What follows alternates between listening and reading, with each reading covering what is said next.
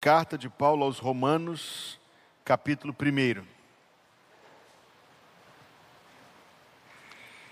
Vou convidar a igreja a se colocar em pé para a gente ler o versículo 1.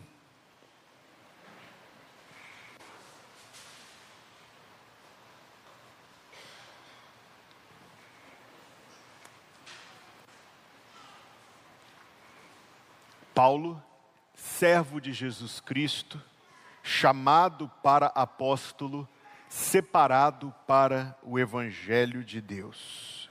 Leia comigo. Paulo, servo de Jesus Cristo, chamado para apóstolo, separado para o Evangelho de Deus. Que Deus abençoe a leitura da Sua palavra ao nosso coração. O povo de Deus diz: Amém. Pode se assentar, por favor.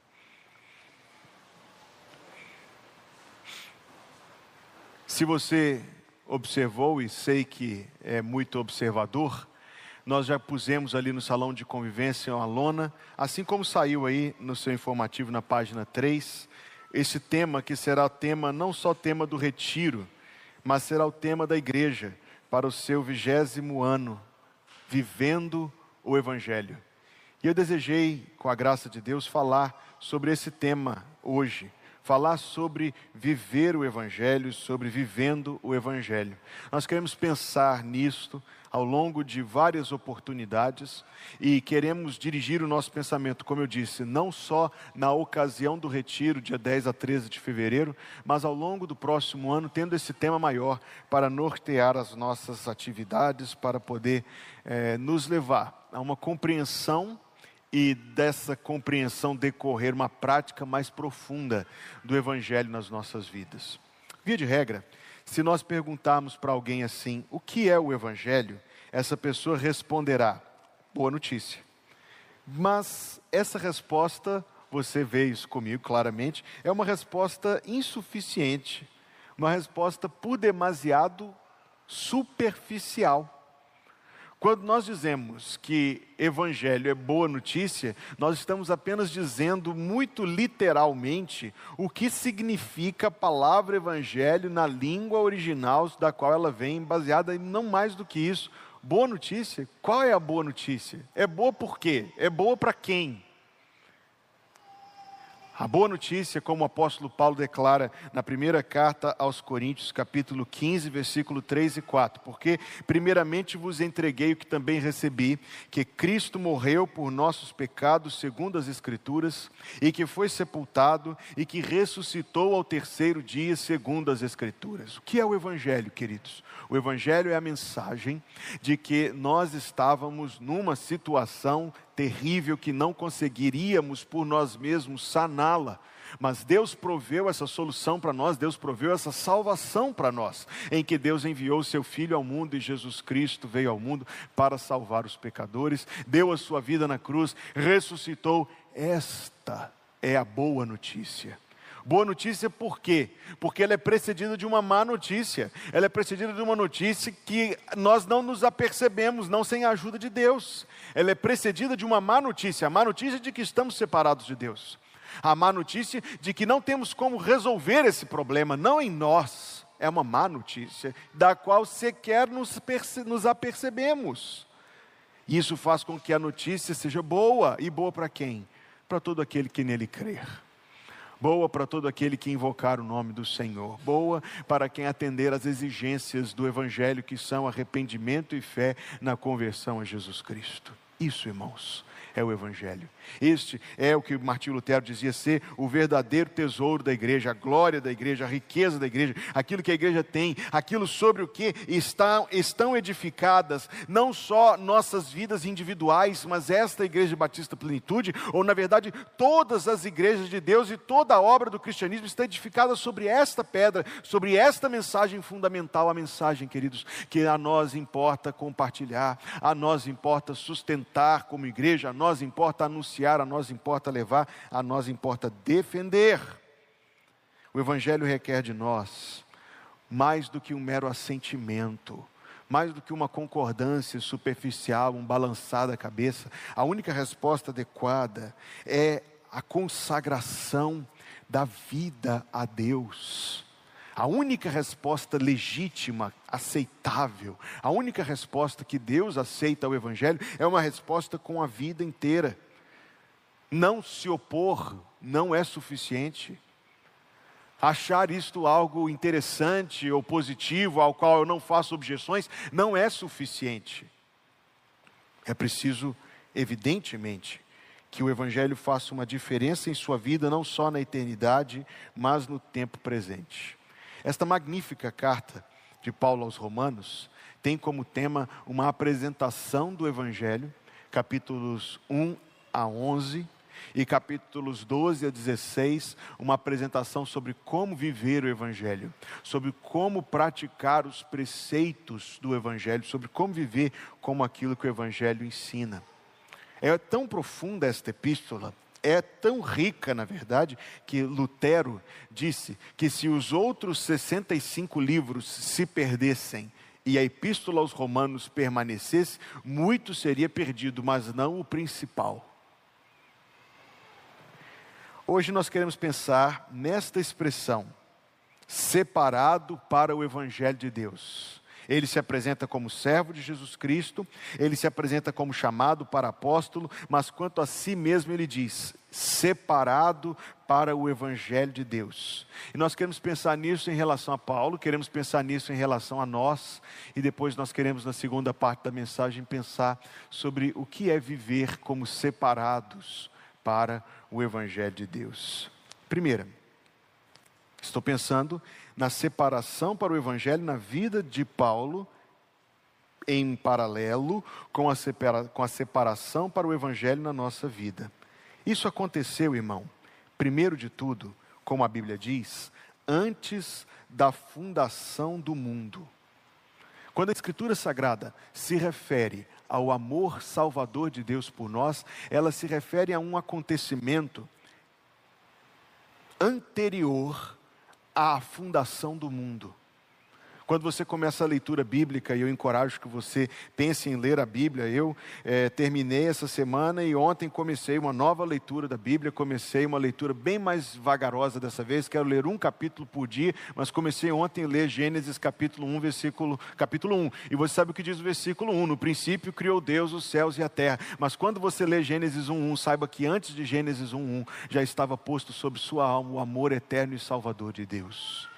Esta é a dimensão gigantesca, queridos, eterna do amor e do propósito de Deus de nos salvar. E a Bíblia apresenta isso em termos muito claros. Agora eu sei que esse é um assunto um tanto quanto polêmico, mas não precisa ser. Eu ilustro da seguinte maneira: esse assunto de predestinação eu ilustro da seguinte maneira. Para sair daqui e ir para o Araçagi, você pode ir pela litorânea, você pode ir pelo Holandeses, ou você pode fazer algum outro caminho que você conheça, que eu não conheço. Então, alguns interpretam isso colocando maior ênfase na escolha humana, são os que vão pela litorânea. Outros colocam maior ênfase na escolha divina, são os que vão pelo holandeses. Dos dois jeitos, nós chegamos a uma conclusão. Antemão da fundação do mundo, Deus conhecia. Antemão da fundação do mundo, Deus escreveu os nomes daqueles que seriam salvos no livro da vida. Basta você olhar para o que o texto bíblico diz. Apocalipse 13, versículo 8, nos ajuda a visualizar isto, porque declara assim: E adoraram-na, a besta, todos os que habitam sobre a terra, esses cujos nomes não estão escritos no livro da vida do cordeiro que foi morto desde a fundação do mundo. Veja que você pode ouvir a partir desse texto algumas pessoas dizendo que Cristo foi morto desde a fundação do mundo. Mas tem um outro versículo que fala da mesma coisa, quatro capítulos adiante, que nos esclarece a margem de dúvida. Capítulo 17, versículo 8 diz: A besta que viste e já e perdão, a besta que viste foi e já não é, e há de subir do abismo e irá à perdição, e os que habitam na terra, agora preste atenção no parêntese, cujos nomes não estão escritos no livro da vida desde a fundação do mundo. Se admirarão vendo a besta que era e já não é, e ainda que é. De uma maneira ou outra, o texto deixa muito claro: os nomes foram escritos no livro da vida, preste atenção nessa expressão, desde a fundação do mundo é uma referência ao amor salvador de Deus pelas nossas almas.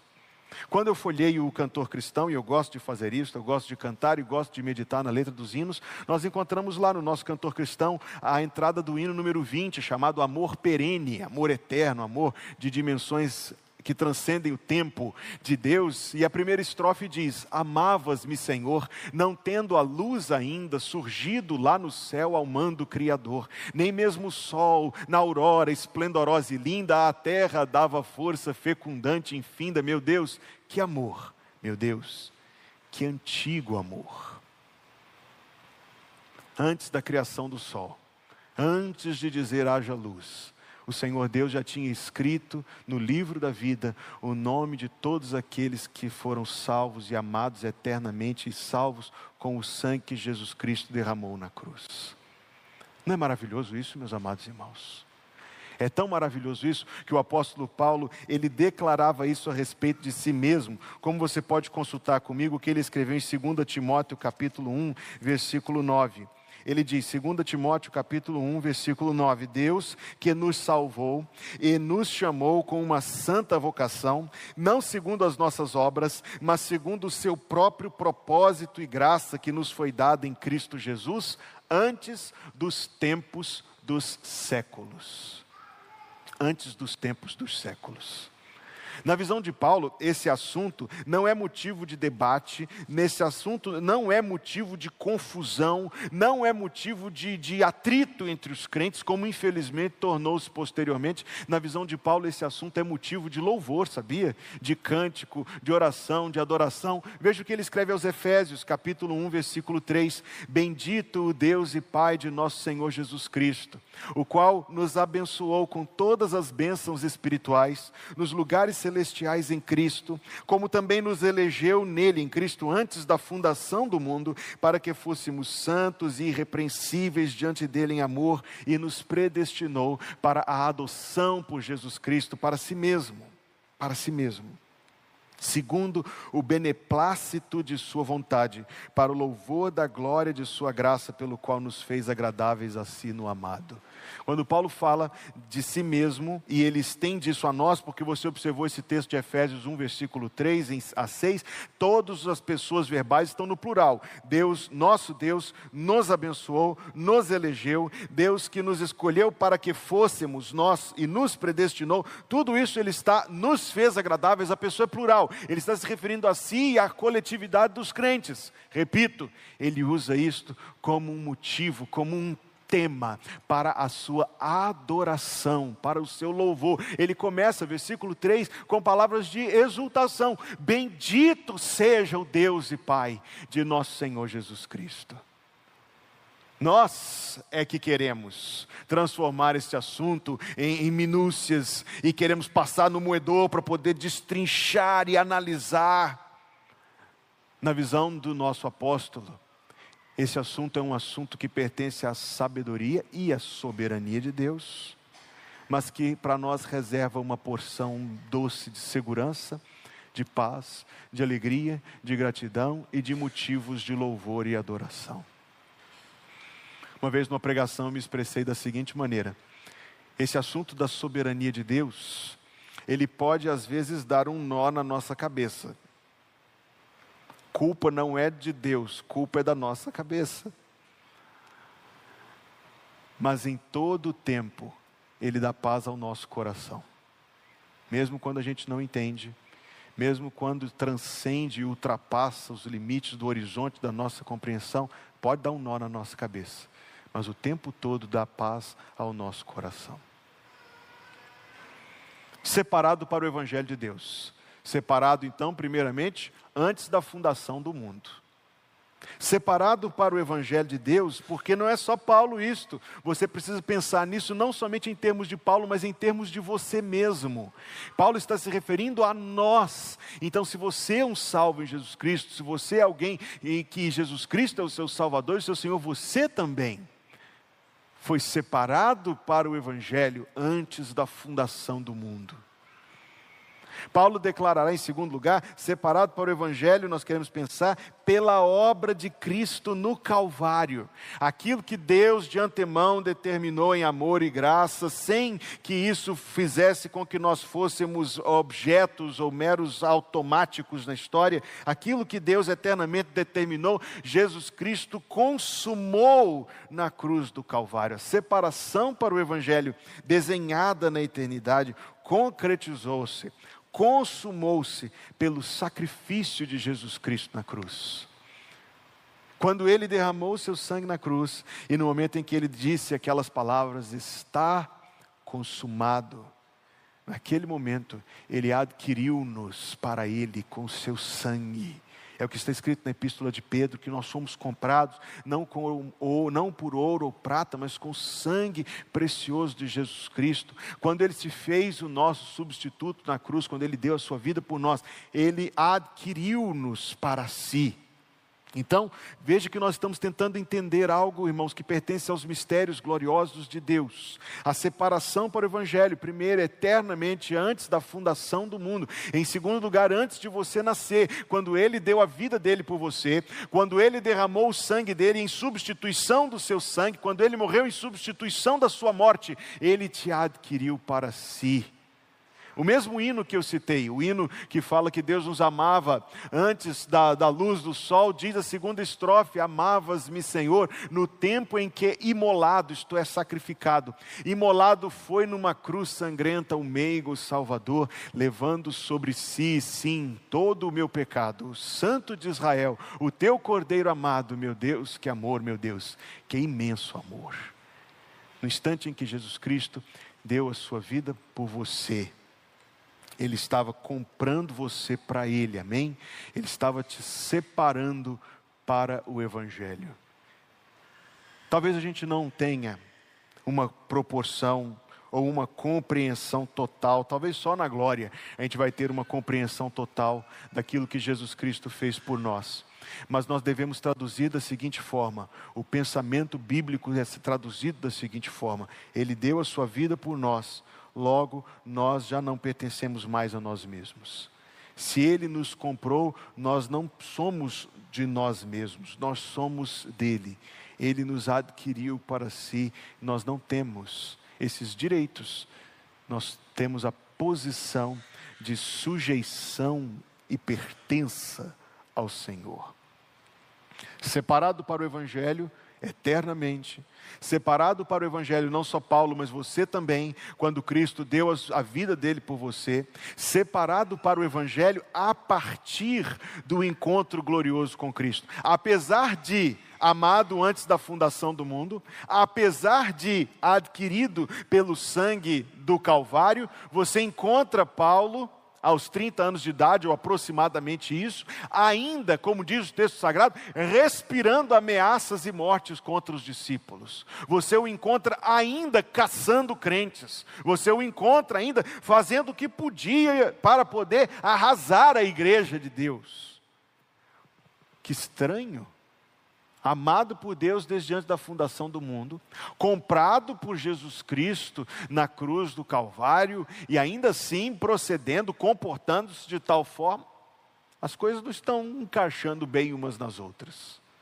E de fato, a mesma coisa acontece comigo e com você. Amado, sim, desde antes da fundação do mundo, comprado, sim, com sangue na cruz do Calvário, mas em determinado momento da minha vida ou da sua, éramos indiferentes à mensagem do Evangelho, ou nos opunhamos a ela, ou não críamos, ou a rejeitávamos, ou adiávamos, não importa, existem duzentas formas de você rejeitar o Evangelho, só existe uma de aceitar e por essa a gente não passava. Uns rejeitavam com mais vigor, outros com menos, uns adiando, outros fingindo que isso não era nada, uns, enfim, como eu disse, muitas formas. Não importa qual, estávamos desse lado do lado da separação. E então a, a, a, aquilo que foi determinado por Deus eternamente, consumado por Jesus Cristo na cruz do Calvário, torna-se uma realidade pessoal. Quando o Senhor vem ao nosso encontro e nos toma para si. Naquele momento extraordinário, glorioso da conversão Da mesma maneira que Jesus veio buscar Paulo, Jesus veio buscar a mim e você. Da mesma maneira que Jesus tomou-o para si, Jesus tomou-me, Jesus tomou-te para Ele mesmo. Ele veio buscar aquilo, ele veio tomar posse daquilo que ele comprou com o seu sangue na cruz. Muitas das nossas músicas narram a experiência de conversão. E a experiência de conversão como algo absolutamente grandioso. E quando nós paramos para meditar, Alguns se converteram, nasceram em família evangélica, tiveram o privilégio de ser discipulados em casa, de ter o acesso ao ministério infantil, de ter sido abençoados com instrução bíblica desde o berço praticamente, e é um privilégio e é uma maravilha. Isso não exclui, não isenta a pessoa da necessidade de se converter. Outros terão se convertido na adolescência, na juventude, na vida adulta, em algum momento. O Senhor fez com que essas coisas fizessem sentido para o seu coração. Em algum momento o Senhor tirou a escama dos seus olhos, a surdez dos seus ouvidos, a dureza do seu coração. Em algum momento. Se você não tem consciência desse momento, talvez esse momento ainda não tenha acontecido, então. Porque há na experiência de cada servo de Jesus Cristo o encontro pessoal salvador, transformador com Jesus. Aquilo que foi determinado, desenhado, planejado na eternidade, consumado na cruz, é trazido à realidade. A obra do Espírito Santo que convence o coração do pecado, da justiça e do juízo. Preste atenção na palavra convencer. Você não vai chegar a essa conclusão por você mesmo. O pecador não chega a essa conclusão por si mesmo. Ele tem que ser convencido por Deus. Convencido, não pela argumentação, pela argumentação também, pela pregação da palavra, sobretudo, mas há algo de espiritual, um golpe de Deus, algo que Deus faz, que quebranta o coração. Afinal, quando Paulo de Tarso se levantou depois do encontro, bateu a mão na roupa, tirou a poeira, ele não disse, nossa, tive um, um, um negócio aqui, estou passando mal. Ao cair, ele disse: Quem és tu, Senhor?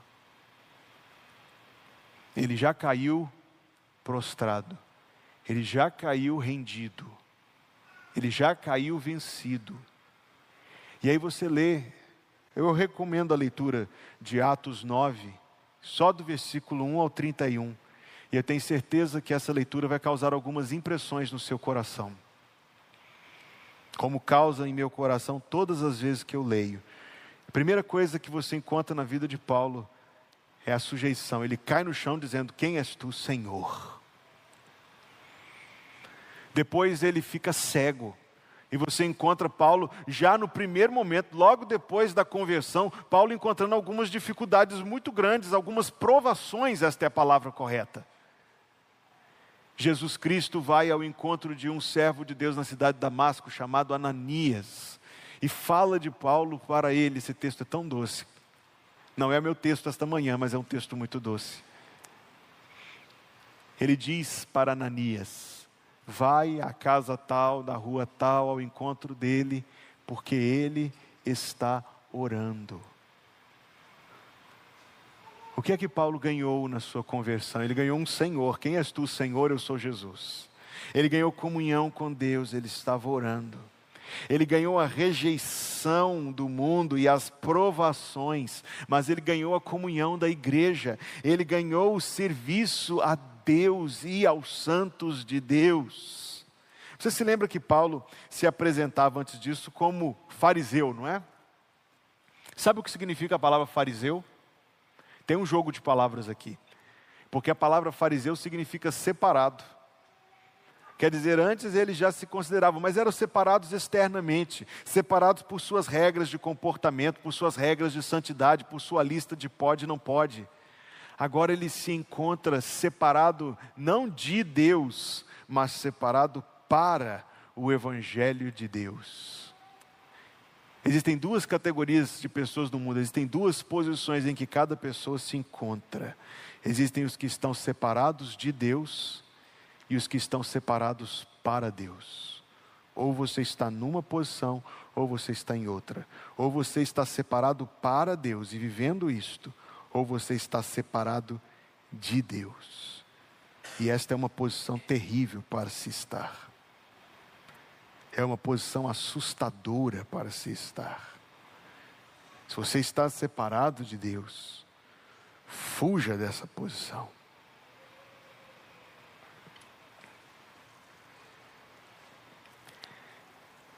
Então nós estamos pensando nessa expressão, separado para o Evangelho de Deus, eternamente pelo amor de Deus, que se consumou pela obra de Cristo na cruz, que se torna uma realidade pela conversão da pessoa ao Evangelho, que produz uma separação muito perceptível. Paulo, de pronto, foi separado dos seus círculos de convívio.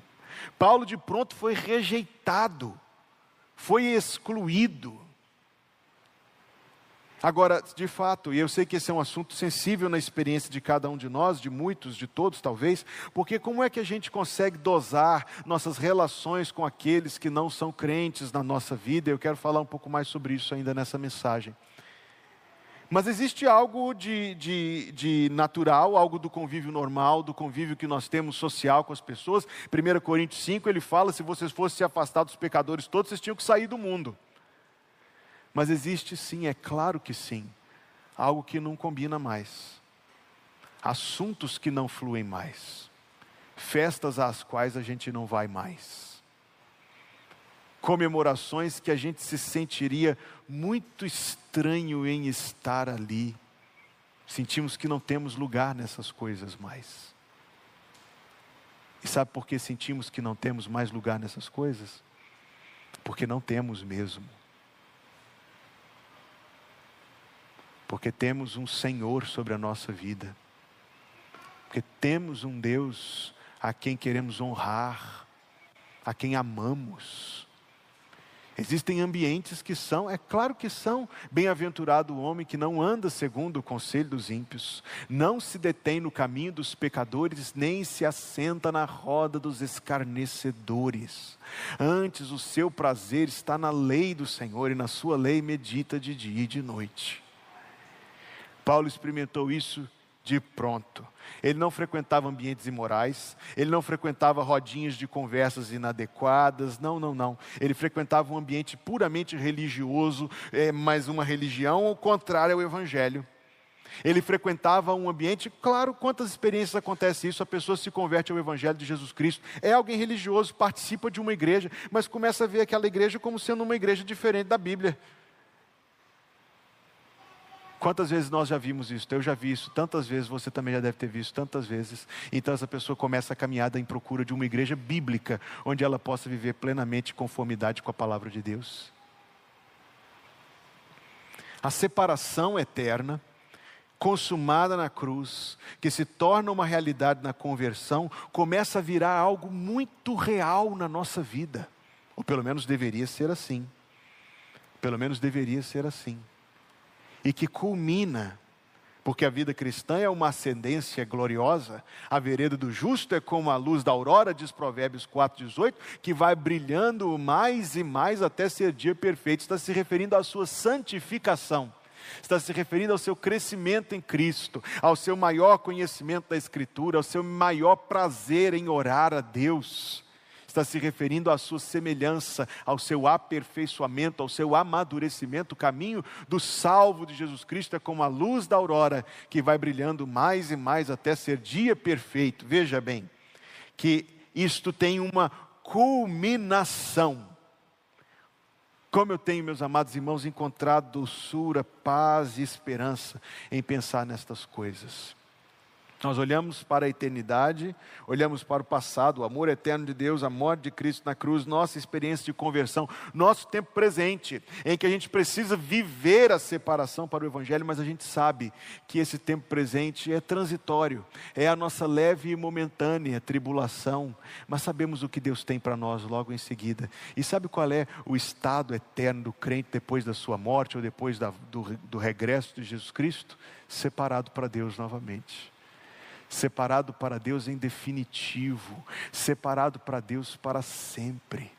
Veja que este homem, este apóstolo, quando estava pertinho do momento em que ele se ajoelhou diante de um toco e veio um soldado romano e lhe deu uma espadada ou machadada ou alguma ferramenta que separou a sua cabeça dos seus ombros, este homem foi o homem que disse: Nada nos separará do amor de Deus. Em Romanos 8, 31 a 39. Mas disse algo mais. Em 2 Timóteo 4,18 ele diz: O Senhor me livrará de toda obra má e me guardará para o seu reino celestial. O que é a vida cristã, irmãos? A vida cristã é a preparação do nosso coração para aquilo que Deus tem para nós na eternidade. Por isso a ênfase tão grande em santificação.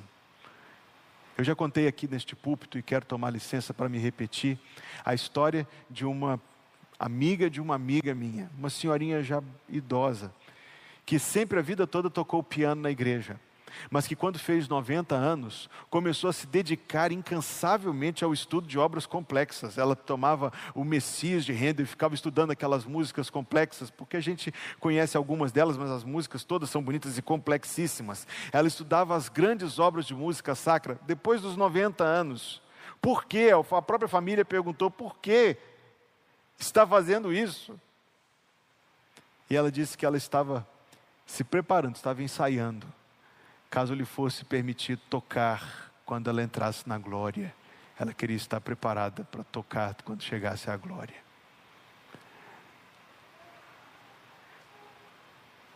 Isso é uma ilustração do que é a busca do crente pela santidade pessoal. É a preparação do nosso coração. Se o nosso coração, queridos, ceder à tentação de viver a vida voltado demais para as coisas deste mundo, nós corremos o risco de ser arrebatados igual a mulher de Ló, e o Senhor querendo que a gente suba e a gente olhando para baixo, porque está deixando para trás.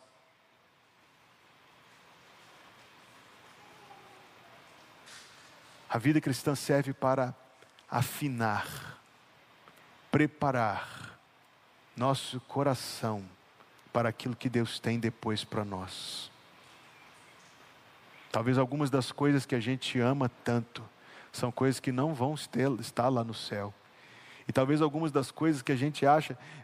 Permita-me falar desse ponto sem querer me deter muito, mas eu acho admirável e às vezes intrigante o comportamento de alguém que considera o culto algo maçante, uma obrigação a ser cumprida com hora certinha para acabar uma vez na semana, cumprir minha obrigação. Amigo, você não sabe o culto sem fim que está esperando lá no céu.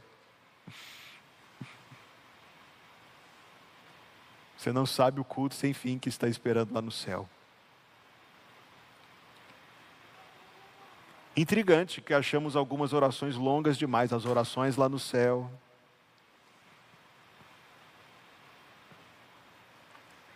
A separação para o Evangelho começa na eternidade, quando Deus nos amou eternamente, concretizada, consumada pela obra de Cristo na cruz em nosso favor, trazida à realidade pela conversão, experimentada crescentemente no tempo presente, na vida cristã e na santificação, e será consumada quando nós estivermos para sempre com o Senhor, separados para o Evangelho de Deus. Esta é a sua posição. Não é algo exclusivo de Paulo. Eu preguei alguns anos atrás um sermão lá na minha antiga igreja, cujo título era Paulo não é uma exceção. Porque nós podemos tratar Paulo como uma exceção.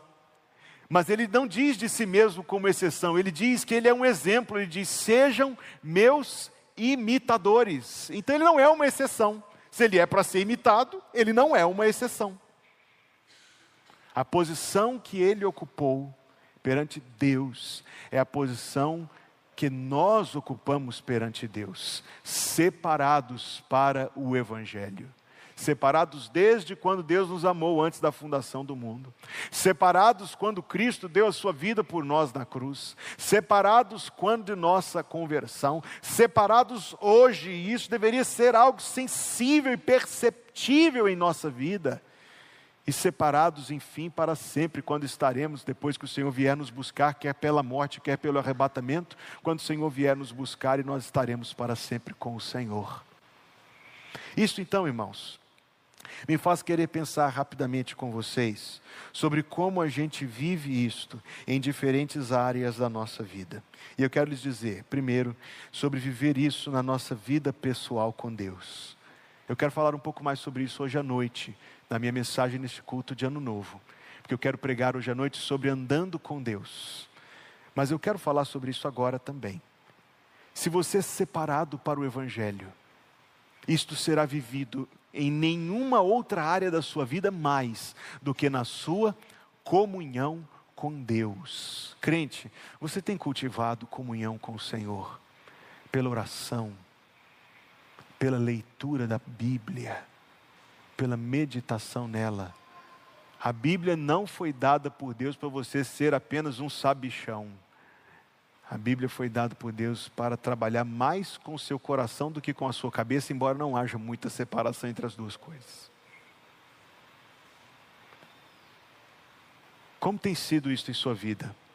Oração. Buscar o Senhor, interceder pelos seus irmãos, suplicar nas suas lutas a imagem de Apocalipse 5:8 é a taça de incenso, que são as orações dos santos. Permita-me uma licença de imaginação. Não estou afirmando que é isto que está lá. Permita-me uma licença de imaginação somente. Mas suponhamos que essas taças sejam individualizadas. Diante do trono de Deus tem uma taça escrita Hugo, tem outra escrita Socorro, tem outra escrita Arthur, tem outra escrita Adson, tem outra escrita Flávio, tem outra escrita o seu nome. Está subindo incenso de oração?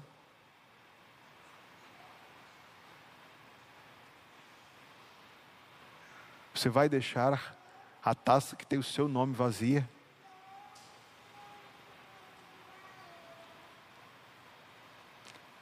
Comunhão com Deus, separados para o Evangelho, para viver comunhão com Deus. Separados para o Evangelho na vida familiar. Eu tenho me sentido, irmãos, com o coração muito direcionado pelo Senhor a orar pelas famílias desta igreja e a trazer este assunto mais frequentemente para o púlpito. Eu acredito que 90% ou 99%, ou 99,99% da doutrina bíblica sobre família a gente sabe de cor e salteado. Nós sabemos o que a Bíblia ensina sobre casamento, sabemos o que a Bíblia ensina sobre o papel do marido, sobre o papel da mulher, sobre o papel dos pais, Quando eu estou dizendo isto é porque nós identificamos que as nossas lutas, portanto, uma vez que nós somos, temos o privilégio de pertencer a uma igreja bíblica que ensina a sã doutrina. Então, se nós sabemos 99,99% ,99 do que a Bíblia ensina sobre família, quer dizer que as nossas lutas advêm não de ignorância, mas de problemas na prática e prática talvez não só dos, das doutrinas bíblicas sobre a família, mas sobre o caráter cristão como um todo sobre coisas que não estão é, restritas à família, como perdão, como santificação, como buscar primeiro o reino de Deus. Mas sobre viver a separação para o Evangelho dentro do seu lar, Está escrito assim em 1 Timóteo capítulo 5, versículo 8: Se alguém não tem cuidado dos seus, principalmente dos da sua família, negou a fé e é pior do que o infiel. Quem escreveu estas palavras não foi pastor Hugo. Quem escreveu estas palavras foi Deus através do seu servo, o apóstolo Paulo. Em que ambiente nosso cristianismo deveria ser mais vívido? Dentro de casa. Mas talvez, por um conjunto de razões, seja o lugar onde ele é menos vívido. Talvez na formalidade do culto público a gente saiba adorar o Senhor. Mas e dentro de casa? Talvez a gente saiba ficar bem comportadinho, sentadinho durante a pregação do pastor. Mas e aquele tempo em família para orar e ler a Bíblia? Fi, pai, mãe, quem vai ensinar os seus filhos a orar é você. Quem vai ensinar os seus filhos a buscar a Deus é você. Quem vai ensinar os seus filhos o caminho para a salvação é você. Não transfira isso para o Ministério Infantil da Igreja. O Ministério Infantil da Igreja está aqui para ajudar. Mas essa é uma responsabilidade que Deus delegou aos pais e é intransferível.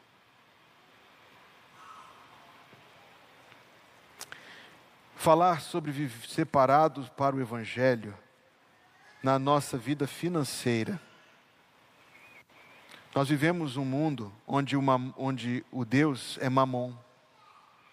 E é tão, tão próximo de nós isto, que nós precisamos encontrar graça de Deus para viver de tal maneira que mamon não seja um Deus na nossa vida, ou seja, e vivendo em liberdade das suas ameaças, e não caindo nas suas falsas promessas.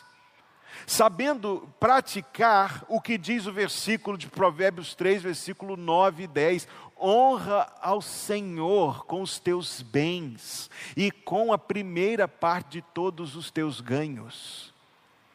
Sabemos isto? Sabemos isto? Temos falado sobre isso já indo para cinco quartas-feiras. Se você não pôde ouvir, está tudo no YouTube, no Spotify, ao seu dispor. E vamos falar mais uma na próxima quarta-feira, com a graça de Deus. Precisamos aprender a honrar, porque quando João Batista foi procurado por algumas pessoas que estavam ouvindo a sua mensagem de arrependimento, eles perguntavam para eles: o que faremos?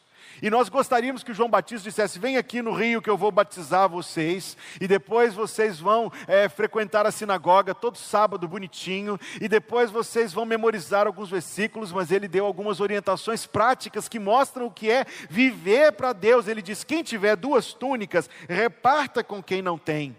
E também quem tiver alimentos, faça da mesma maneira. E chegaram alguns publicanos, você sabe quem eram os publicanos? Os funcionários públicos que trabalhavam para o imperador, coletando impostos do povo. Os publicanos pediram para ser batizados. Mestre, o que devemos fazer? E João Batista disse a eles: Não pensais mais do que vos está ordenado. Trabalhe com honestidade, ele está dizendo. Trabalhe com lisura. Resista à oportunidade de ganhar mais se tiver que passar por um caminho desonesto para isso. Uns soldados, agora vinham os braços armados romanos, o interrogaram também, dizendo: E nós o que faremos? Ele disse: A ninguém trateis mal, nem defraudeis, e contentai-vos com o vosso soldo. Você não está vendo que ele está ensinando aqui um discipulado na vida financeira? Um discipulado sobre como a gente usa o dinheiro que Deus nos tem dado de maneira. Porque eu, eu quero repetir o que eu tenho dito aqui nas quartas-feiras. Este assunto de dinheiro pessoal aparece na Bíblia, porque esse não é um assunto de dinheiro, este é um assunto do seu coração perante Deus. Separados para o Evangelho na nossa vida pessoal com Deus, na vida familiar, nas nossas finanças, separado para o Evangelho aqui no seio da igreja, vivendo relacionamentos na igreja que reflitam o padrão do Evangelho, perdoando uns aos outros, levantando os caídos, trabalhando. Meus amados irmãos, não é possível você ler esse livro, não é possível você ler esse livro não é possível você ler o Novo Testamento, não é possível você meditar o padrão de vida cristã e chegar à conclusão, não é possível ler a Bíblia Sagrada e chegar à conclusão de que é possível seguir Jesus Cristo sem estar junto do povo dele, porque não é possível. E ler a Bíblia Sagrada e chegar à conclusão de que é possível segui-lo sem estar em ativo serviço. Ativo serviço. É verdade que a vida tem momentos em que a gente precisa, por uma demanda, por uma situação específica, se ausentar do serviço ativo na igreja, mas isso deve ser apenas um hiato, o mais breve possível. O Senhor está totalmente interessado em que todos os seus servos sirvam. Há, um grande, há uma grande contradição num servo que não serve. Não, não concorda comigo? há uma grande contradição num servo que não serve. O nome que a Bíblia usa para nós é o nome de servos. Portanto, sirvamos. Separados para o Evangelho em nossas relações pessoais, todos nós convivemos com pessoas incrédulas, no ambiente de trabalho, na vizinhança, nos lugares por onde transitamos. Agora, o que já testemunhei, com algum lamento, é quando você conhece alguém e na conversa surge naturalmente uma terceira pessoa, e quando você faz referência àquela terceira pessoa, a pessoa diz: Olha, mas ele é crente. Não sabia.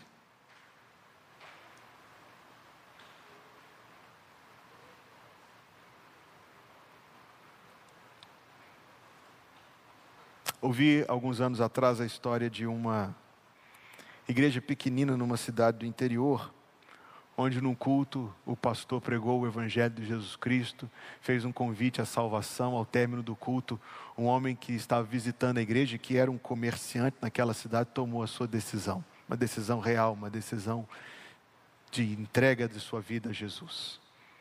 Ao final do culto, ele estava, como eu disse, não era muita gente no interior, ele começou a cumprimentar as pessoas que estavam ali, dizendo: Olha, você é dessa igreja.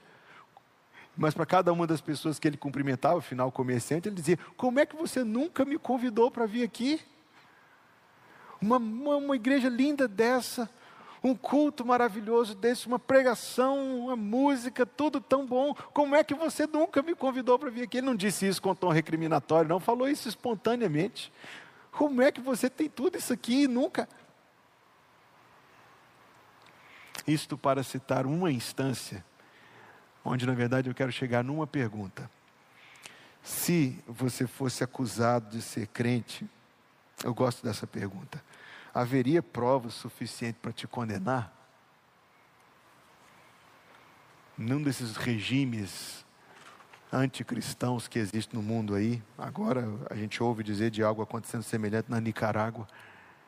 Se você fosse acusado de ser crente, haveria o que dizer para dizer, não, é crente mesmo, ó, aqui, ó, é prova de que é crente. Pior seria se dissesse, não, tem prova de que não é crente, diz que é crente, mas eu já vi e tal. Não. Não. Amados, vivermos a separação para o Evangelho nos faz mais felizes em Deus hoje. Talvez haja qualquer cristão constantemente insatisfeito, sua vida morosa, morna, sem nenhum senso de plenitude, de felicidade, mas a causa disto está no fato de que não está vivendo os propósitos de Deus. Nada traz mais felicidade para um crente do que viver os propósitos de Deus. Quando a gente vive a separação para o Evangelho, a gente encontra uma felicidade hoje gigantesca uma felicidade no Senhor, uma felicidade na obra do Senhor, uma felicidade nas coisas de Deus que nós não encontraremos em outro lugar. Então, quero dizer isso novamente. Talvez a razão porque muitos vivem constantemente infelizes, insatisfeitos, inconformados, incomodados, é porque não estão vivendo aquilo que foram escolhidos e amados e comprados e rendidos e salvos para viver a plenitude da vida cristã. E é aquilo que afina o nosso coração, já disse isso, para o que Deus tem para nós no porvir. É por isso que eu pedi para terminarmos cantando este hino. Levarei eu também a minha cruz. Como termina o último verso? Até por uma coroa a trocar. Isto, queridos, é viver o Evangelho. E este é o chamado do Senhor para nós. Se alguém quiser vir após mim, negue-se a si mesmo. Tome a cada dia a sua cruz e siga-me. Aliás, eu queria, irmão Tiago, poderia colocar, por favor, Tiago, eh, Tiago é seu nome, Lucas 9, 23, para a gente recitar. Fique em pé, nós vamos orar depois e nós vamos recitar este versículo. Eis aí, irmãos, o que é ser de Jesus Cristo, eis aí o que é estar indo para o céu, eis aí o que é segui-lo, eis aí o que é servi-lo, eis aí o que é ser salvo. Leia comigo. E dizia a todos: Se alguém quer vir após mim, negue-se a si mesmo e tome cada dia a sua cruz e siga-me. Pai, dá-nos graça em nome de Jesus, para entendermos o que é ser separados para o Evangelho e para vivermos esta vida separados para o Evangelho. Dá-nos graça, Senhor, e a ajuda do Espírito Santo, tanto para entender isto, como para praticar isto segundo a vontade do Senhor para a nossa vida. Que a graça de nosso Senhor Jesus Cristo, o amor de Deus, nosso Pai Celestial, e a comunhão do Espírito Santo seja conosco ao longo deste último dia do ano, mais tarde no culto à noite e no novo ano que se iniciará. E que assim seja até que Jesus Cristo venha nos buscar. Em nome de Jesus. Amém.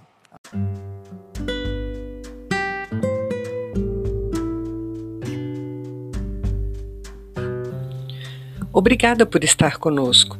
Volte sempre. A Igreja Batista Plenitude tem sempre uma mensagem de Deus para você.